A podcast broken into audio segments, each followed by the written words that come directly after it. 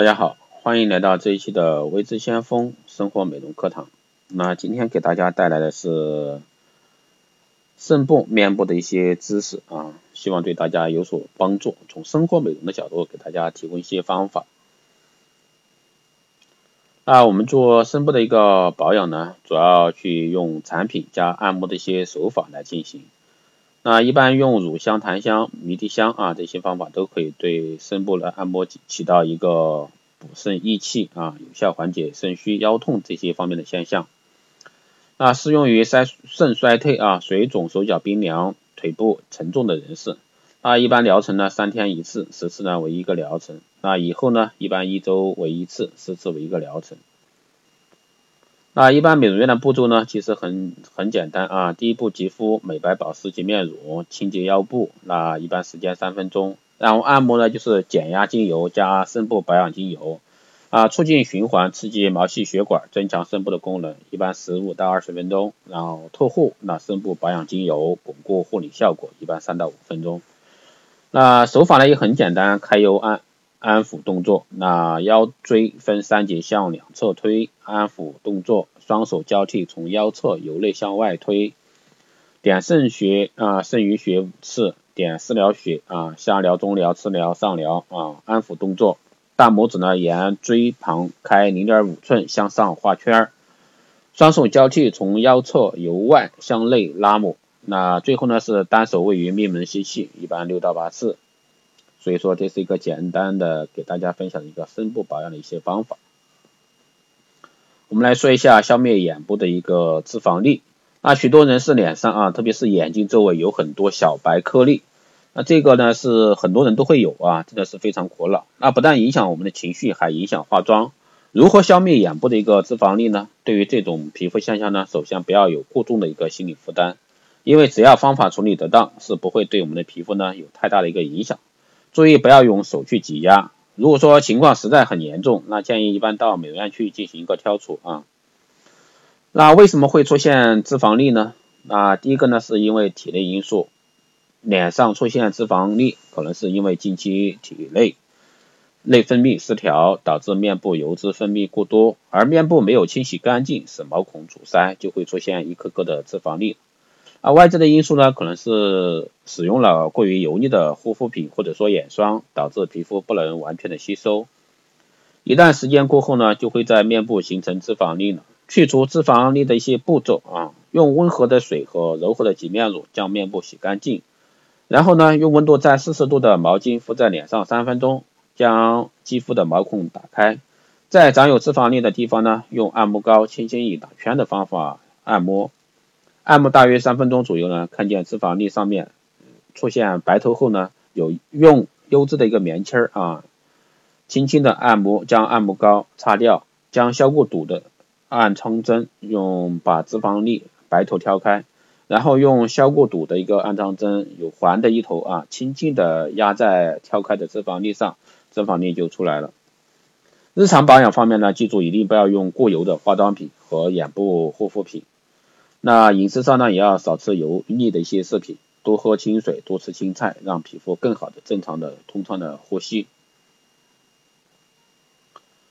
那呀我们下面呢，再给大家说一下洁面这一块啊，洁面呢的方法呢很多，但是呢也有很多不对的方法，下面就给大家说一下。那每日洁面，我们一般特别是冬季啊，热水加热水，那皮肤干燥。那在以往的洁面观念中呢，用无刺激感的一个温水，或者说采用冷热水交替洁面，那各有一半的支持者。不过新的一个研究啊，在渐渐修正这一观念。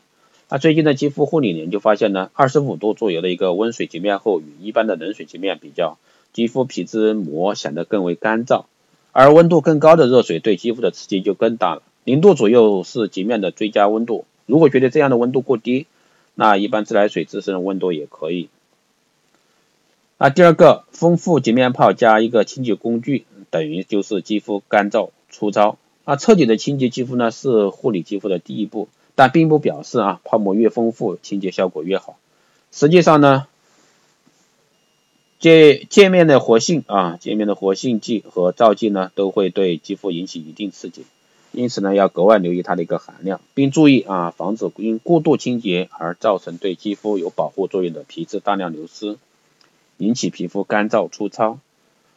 如果说你还是为清洁辅助工具的爱用者呢，长期使用，比如说洁颜棉、洁颜刷、洁颜巾等，那它们的一个纤维纹理呢，可可能会伤害到你的一个肌肤，变得纹理粗糙。那事实上，你的手指就是最好的一个清洁工具，那只有它呢，能最准确的感知肌肤的一个状态。所以说，那我们在洁面这一块啊，一定是去注意这个环节。还有冬季来了，很多人喜欢蒸脸啊，定期蒸脸加一个日常用水呢，会容易导致一个成人面包。那经过蒸面后，毛孔打开，使得深层污垢易于清除，因此呢，家用式的蒸汽美容机已经成为热衷保养的女性首选。不过专家恰恰认为啊，这种热气呢会刺激控制啊油脂的一个油脂腺，引起毛孔扩张，刺激面包产生。问题的。出在啊是日常用水的水质，只有经过特别臭氧处理的水呢，才能在软化毛孔中，啊残余的物质，同时不刺激油脂分泌，避免肌肤感染。而这项技术呢，并不是说家庭水处理器就能达到的，所以说你在蒸脸的同时，你的水啊要用好。还有呢，就是定期去角质加一个果酸类的保养品，那这个肯定会导致我们那个皮层变薄。去角质的是改善肌肤粗糙、毛孔粗大以及粉刺的直接方式。那一般每周一次去角质护理呢，即可以帮助角质层正常代谢。但油性肌肤或者说混合性肌肤的女性呢，通常会选择每周两次。啊，专家指出，在这种情况下啊，仅仅需要局部去角质就足够了。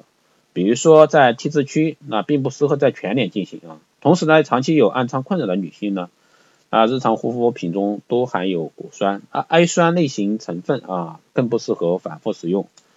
啊，物理性去角质产品这些都是可以的，比如说你可以用一些仪器设备啊。